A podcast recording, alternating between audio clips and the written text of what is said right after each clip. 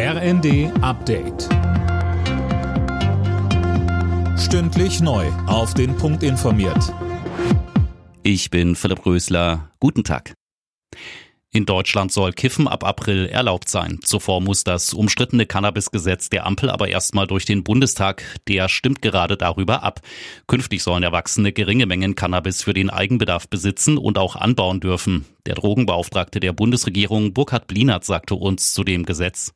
Ich verbinde damit ein Zurückdrängen des Schwarzmarktes, einen besseren Gesundheitsschutz und mehr Jugendschutz, weil wir es schaffen können, tatsächlich denjenigen einen Weg zu eröffnen, die auf legalem Weg Cannabis konsumieren wollen. Und das sind immerhin 4,5 Millionen Menschen in Deutschland, die regelmäßig Cannabis konsumieren.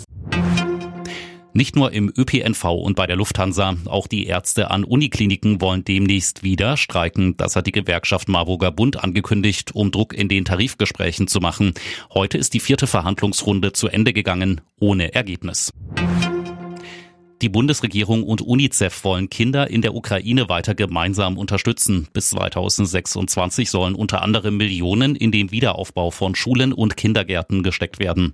Seit zwei Jahren tobt der Krieg in der Ukraine. In dieser Zeit haben Kinder und Jugendliche tausende Stunden in Schutzräumen verbracht, sagt Christian Schneider von UNICEF. Seit Monaten kann etwa die Hälfte der Kinder aufgrund der Angriffe, aufgrund der Zerstörung nicht regelmäßig am Präsenzunterricht teilnehmen. All das schlägt sich stark in der psychischen Verfassung der Kinder nieder. Viele haben mit Angstzuständen zu kämpfen, mit Depressionen, mit posttraumatischen Belastungsstörungen.